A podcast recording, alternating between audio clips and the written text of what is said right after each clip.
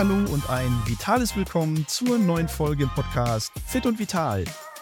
Dein Podcast für mehr Fitness, Gesundheit und Vitalität. Wir sind wieder Christian und Verena. Und die heutige Folge wird dir präsentiert von der Akademie für Prävention und Fitness. Professionelle Aus-, Fort- und Weiterbildungen für Trainerinnen und Trainer, Kursleiterinnen und Kursleiter im zweiten Gesundheitsmarkt. Ja, Verena, das letzte Bundesliga-Wochenende war ja geprägt von einer riesen Enttäuschung. Oh, was musste ich dich aufbauen da? Ja, aber am Ende des Tages war es halt wie immer, Dortmund spielt gegen Bayern und meistens, egal wo, ob in München oder im eigenen Westfalenstadion, wir kriegen halt einen vorn Sack. Und das nicht erst seit gestern oder vorgestern, sondern tatsächlich in den letzten fünf Jahren war das immer wieder das gleiche Thema. Und deswegen wollen wir uns heute mal mit dem Thema Mental Power, mentale Stärke und Sport auseinandersetzen. Was für Erfahrungen hast du denn damit eigentlich gemacht? Lass uns doch mal das Bundesliga-Wochenende doch mal als Aufhänger nehmen. Was glaubst du denn, was da bei dieser Mannschaft fehlt?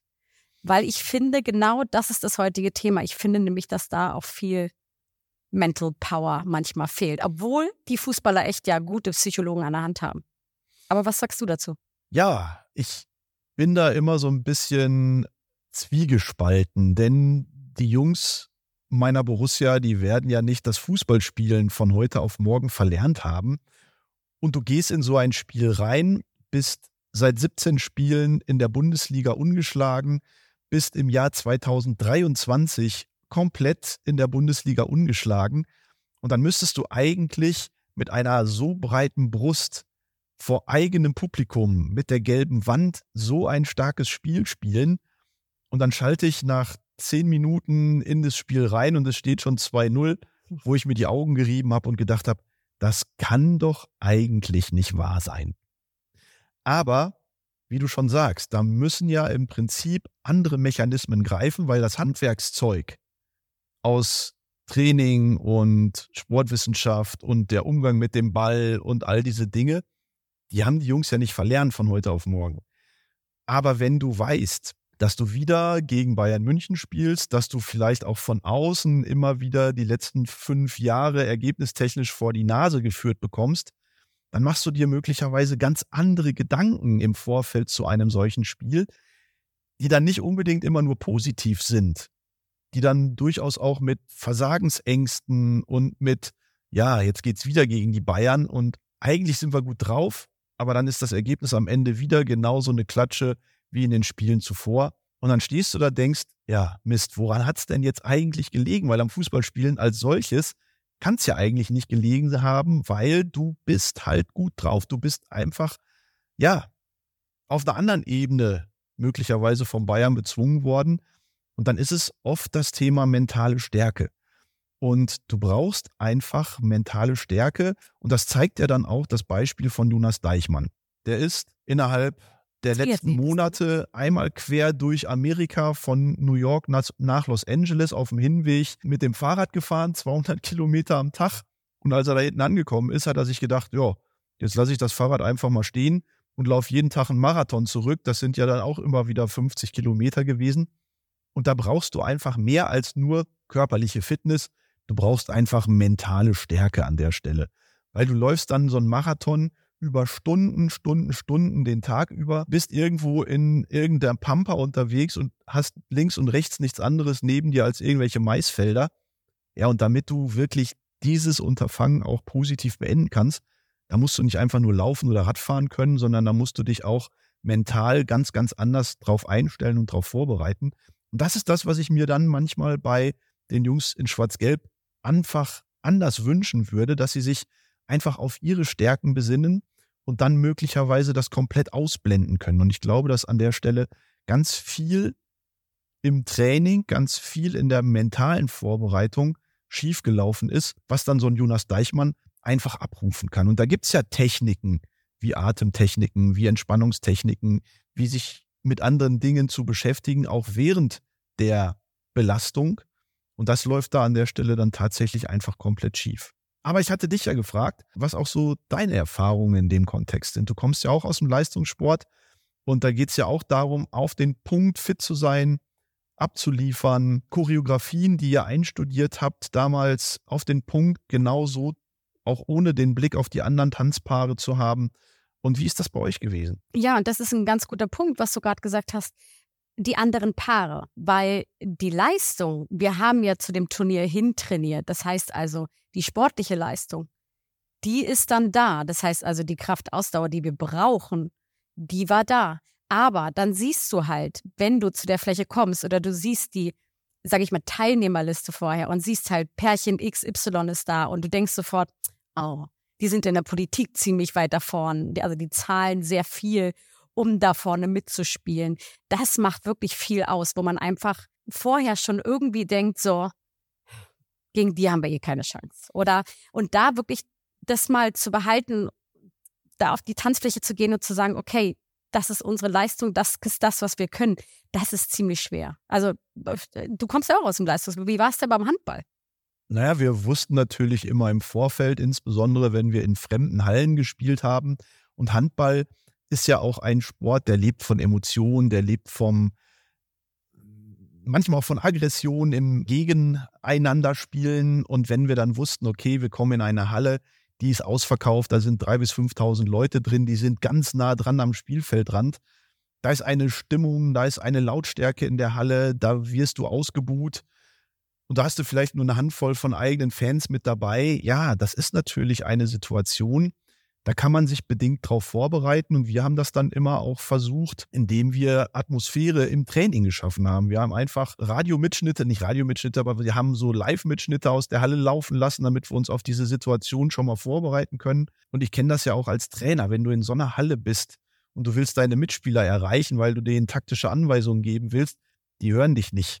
Da musst du wirklich in so einem Fokus sein, da musst du wirklich hochkonzentriert als Spieler zu Werke gehen, um das abzurufen, was vorher im Training einstudiert worden ist. Und dann kommen trotzdem unvorhergesehene Dinge hinzu. Der Spielverlauf ist plötzlich ein anderer. Das Spielsystem der Gegner ist möglicherweise ein anderes. Und dann musst du auf der einen Seite Selbstvertrauen haben in dich, in deine Leistungen, die du möglicherweise auf der Basis abrufst von Erfahrung. Das ist ein guter Punkt. Selbstwertgefühl überhaupt genau. von dir selber, richtig. Ja, und du baust das quasi auf Erfahrung auf. Natürlich ist Sport geprägt von Gewinnen und Verlieren und auch aus den Niederlagen deine eigenen Stärken zu ziehen, weil du sie reflektierst, weil du überlegst, woran hat es gelegen. Waren es sportspezifische, sporttechnische Dinge, die dazu geführt haben? Oder war es möglicherweise das Mentale, was an der Stelle nicht gegriffen hat. Und wenn du daraus dann die Lehren ziehst und sagst, okay, das und das müssen wir anders machen beim nächsten Mal. Darauf müssen wir einen anderen Fokus setzen. Und dann natürlich auch immer die Situation zu sehen, wir haben viele Spiele gewonnen. Und dann komme ich wieder zurück zu Borussia Dortmund. Die haben im Jahr 2023 nicht die deutsche Meisterschaft. Nicht die deutsche Meisterschaft gewonnen, ja. Ähm, was sicherlich auch nochmal so ein Thema ist. Aber die haben kein Spiel verloren bis zu dem Zeitpunkt. Hm. Die haben das letzte Heimspiel gegen Bayern unentschieden gespielt, haben in München 4-2 einen auf die Mütze gekriegt. Was aber vom Spielverlauf auch wieder, und das müssen wir auch wieder reflektieren, da war so ein grober Schnitzer von Gregor Kobel, der das 1-0 eingeleitet hat für die Bayern. Und von da hast du ein ganz anderes Spiel. Hm dann ist das Spielsystem wieder auf den Kopf gestellt. Die waren bis zu dem Zeitpunkt gut, auch im Spiel, hatten auch Chancen, selber ein Tor zu schießen. Ja, und dann passiert so ein Kobelding, wo der einfach über den Ball tritt. Ja, und das Ding dann einfach ins leere Tor geschossen werden kann. Das sind Situationen, die passieren. Auch im Sport sind Fehler menschlich, keine Frage. Und dann hat das aber nichts mit der mentalen Stärke zu tun, sondern in dem Moment mit einem sporttechnischen Fehler, der passiert ist. Ja. Aber nichtsdestotrotz, ich stehe vorm Heimspiel, ich weiß, 80.000 schreien dich nach vorne und dann lieferst du trotzdem so eine Grütze in den ersten zehn Minuten, wo du einfach, ja, möglicherweise mental gar nicht da bist, wo du sein musst. Und du siehst es ja, ein paar Tage später spielst du gegen Newcastle zu Hause in der Champions League, wo du das Hinspiel in Newcastle 1-0 gewonnen hast und spielst plötzlich, eine, da denkst du, es ist eine ganz andere Mannschaft auf dem Feld mit einer anderen Einstellung. Ja, und das sind dann immer so die Sachen, wo ich dann mich frage, ist die Mentalität, die mentale Stärke möglicherweise in der Einstellung und in der Vorbereitung auf so ein Münchenspiel, ja, möglicherweise auch trotzdem in die Hose gegangen. Weil du einfach die Erfahrung hast, dass gegen München einfach nichts geht. Und dann ist München plötzlich so ein Angstgegner und Angst lähmt dich dann auch in der sportlichen Leistungsfähigkeit, in der körperlichen Leistungsfähigkeit. Und auch das kenne ich von mir selber. Ne? Wenn du weißt, oh, gegen die haben wir in den letzten Jahren immer schlecht ausgesehen, egal ob zu Hause oder in fremder Halle, dann hast du manchmal einfach auch einen Kackstift in der Buchse. Aber wenn du dann merkst, es geht und du kommst rein ins Spiel und je länger das Spiel dauert und es ist ausgeglichen, dann kannst du was reißen. Aber äh, das erste Tor gegen München ist nach drei Minuten gefallen, das zweite nach acht Minuten. Ja, dann steht der Matchplan irgendwo ganz hinten und es geht gar nichts mehr. Ne? Ihr merkt, ihr merkt, wie sehr ihn das beschäftigt. ihr merkt, wie sehr ihn das beschäftigt. Nein, aber ich muss sagen, ich war damals in meiner Karriere, ich hätte mir gewünscht, psychologische Hilfe gehabt zu haben, weil ich war und bin es auch heute noch, muss ich sagen, mental nicht so stark. Mhm. Ich weiß, mich bringt so schnell was aus dem Konzept. Sei es, dass ich mich vertanzt habe, sei es damals, dass die Musik irgendwie auch kacke war. Ich bin irgendwie, mein Schuh ist aufgegangen, mein Kleid ist aufgegangen. Mich kann man so schnell aus dem Konzept bringen. Mhm. Und ich kann mich da auch richtig gut reinsteigern. Ich meine, du weißt es als mein Partner, dass ich kann mich auch in Sachen so reinmanövrieren. Mhm.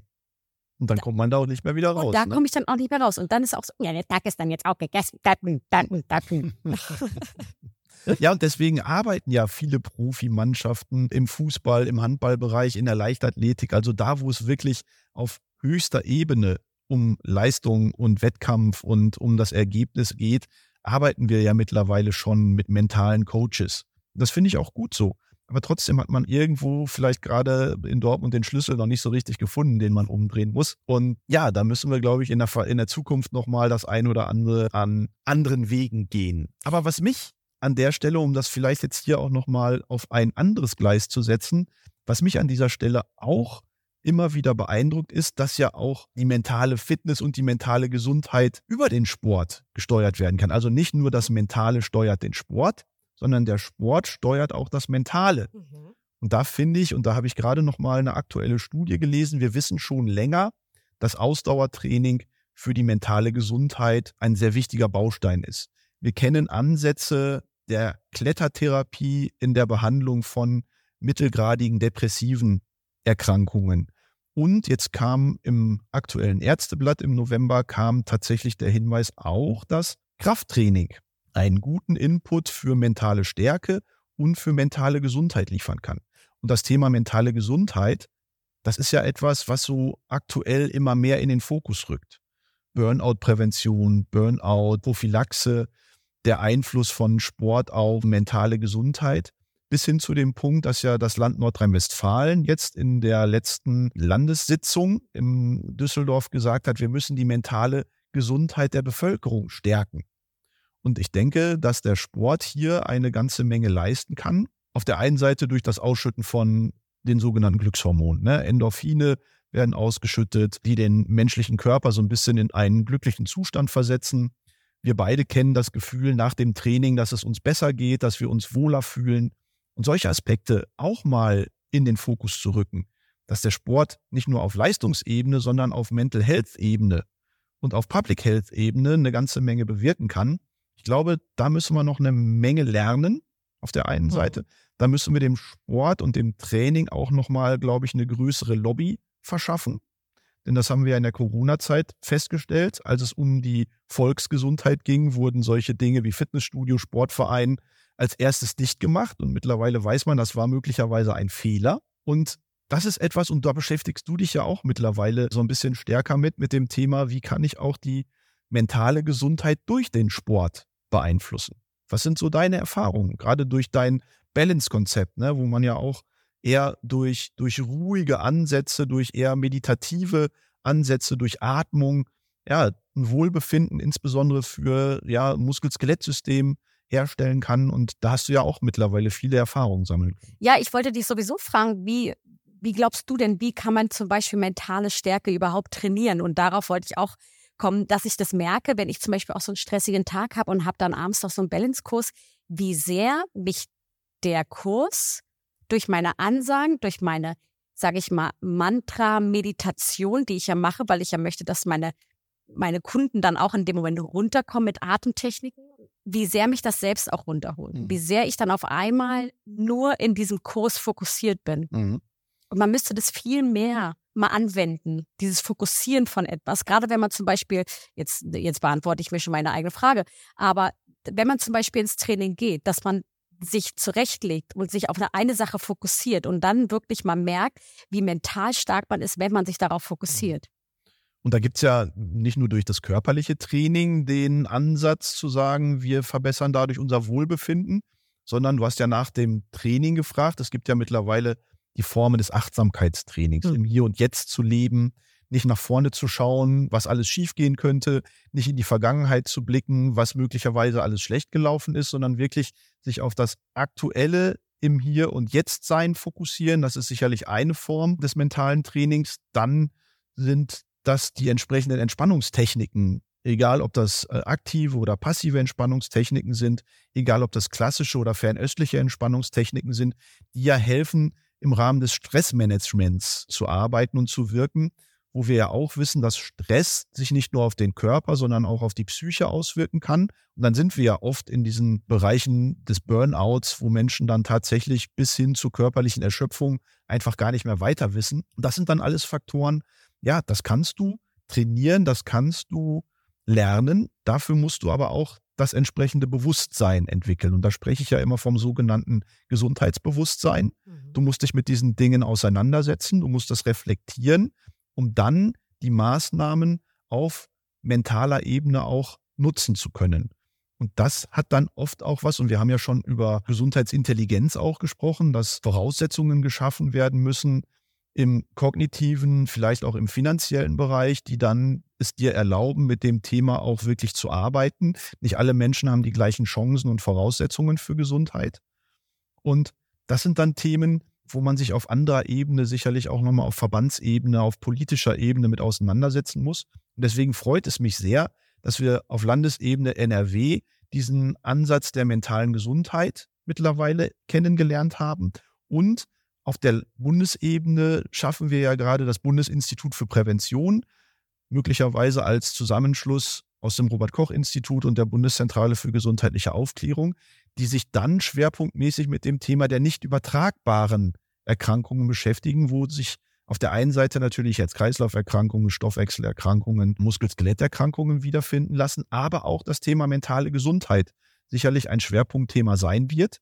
Und deswegen sehen wir, dass mentale Power, mentale Stärke auf der einen Seite natürlich wichtig ist für sportliche Ergebnisse und auf der anderen Seite aber auch der Sport eine ganze Menge für mentale Gesundheit leisten kann. Ja, dann würde ich mal sagen, kommen wir jetzt einfach mal zu dem Coach Kunert Fazit der heutigen Folge.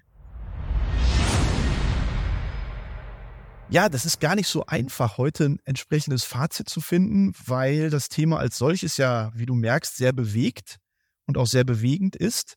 Und ich frage mich dann oft, was war zuerst da, die Henne oder das Ei? War zuerst der Sport da, der möglicherweise die mentale Gesundheit fördert?